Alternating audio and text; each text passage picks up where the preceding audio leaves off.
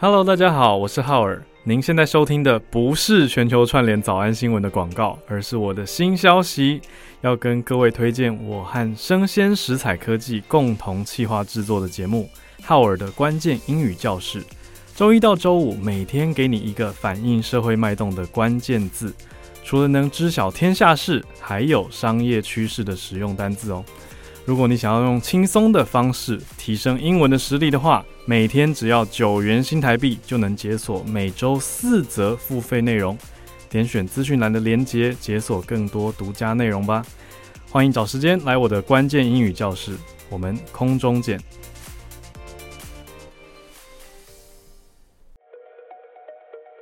本节目由生鲜时采科技出品。欢迎收听数位趋势酱子读，我是科技大叔李学文，我是跨领域专栏作家王维轩 Vivi。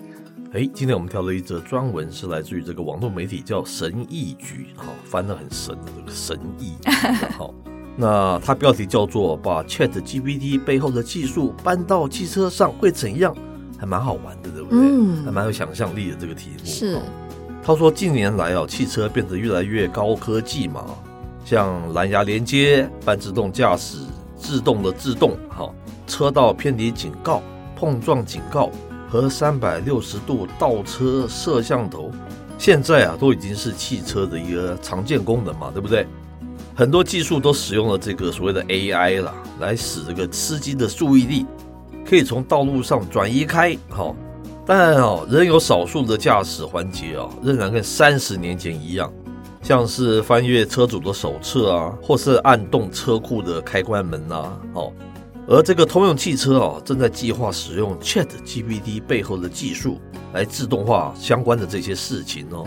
那就在上个礼拜啊，根据报道，通用汽车它正在开发一款基于 ChatGPT 技术的语音助手哦。值得注意的是呢，通用汽车不会直接使用 ChatGPT，是，但是它的新车将使用类似的语言模型技术来支援人工智慧助手。嗯、那据报道称了，这款语音的助手将微软的 Azure 云服务，使通用汽车可以使用 Dell 一 ChatGPT 和微软 Bing 背后的技术。是，那高级的人工智慧助手哦，智慧助理。一直是许多汽车制造商的目标嘛，可是一直无法实现哦。为什么呢？他说啊，这个 Apple CarPlay 和这个 Android 的 Auto 允许这个司机啊通过这个 USB-C，就是 Type C 的哈，或者是 Lightning 来连接这个 USB 线。可是他是将手机连接到汽车上了哈，然后啊，手机的一些应用程式啊就能被上传到汽车的这个娱乐中心的荧幕上。这样子的话，司机就可以在不碰手机的情况下，使用这个手机的通话、短信和这个导航服务等等这些功能。但是呢，车载的人工智慧助手可能会更健谈哦，也会比智慧手机更有知识哦。嗯，例如呢，当司机注意到他们的挡风玻璃雨刷不好用的时候呢，是可以问汽车助手说：“哎，我的车辆需要什么尺寸的雨刷？”嗯而且助手甚至可以跟司机说，在哪家商店可以买到这些雨刮器。哎，这个车用的商务就出来了。是，那或者是呢？司机可能想要知道要怎么样打开自动制动系统。是，然后呢，汽车助手就可以解释该功能是如何工作的，如何开启跟关闭，以及使用该功能的最佳驾驶条件。是，但是哦，这些人工智慧助理。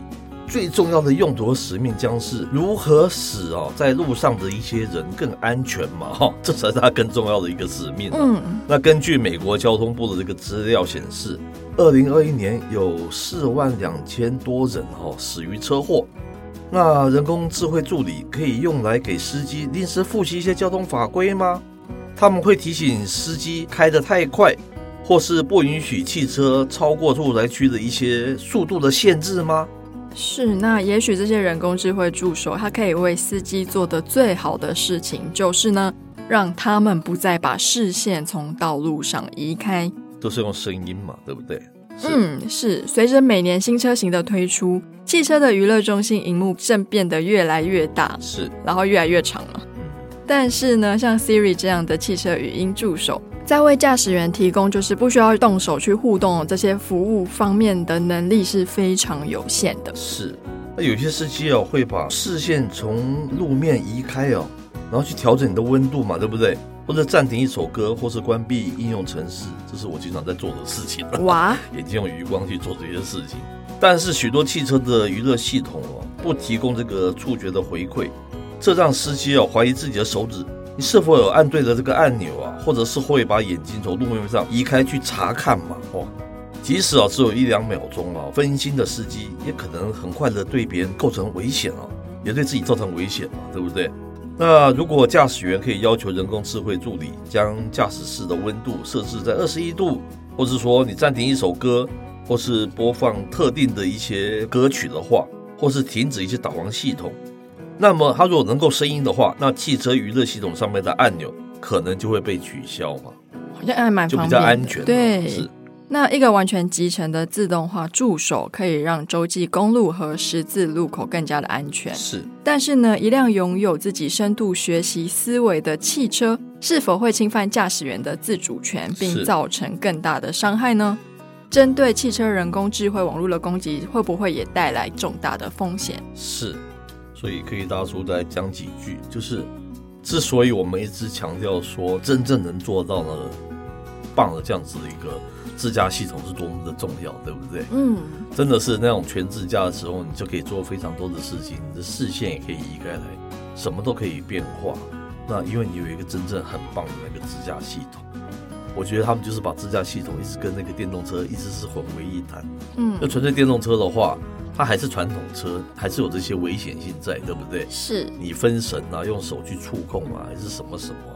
或是你造成更多的这个面板上面的选择啊，以前一个面板，现在可能五个面板，上面可能有四十个钮，是蛮危险的，对不对？是。可是如果你不是在驾驶，这些就变得是非常的。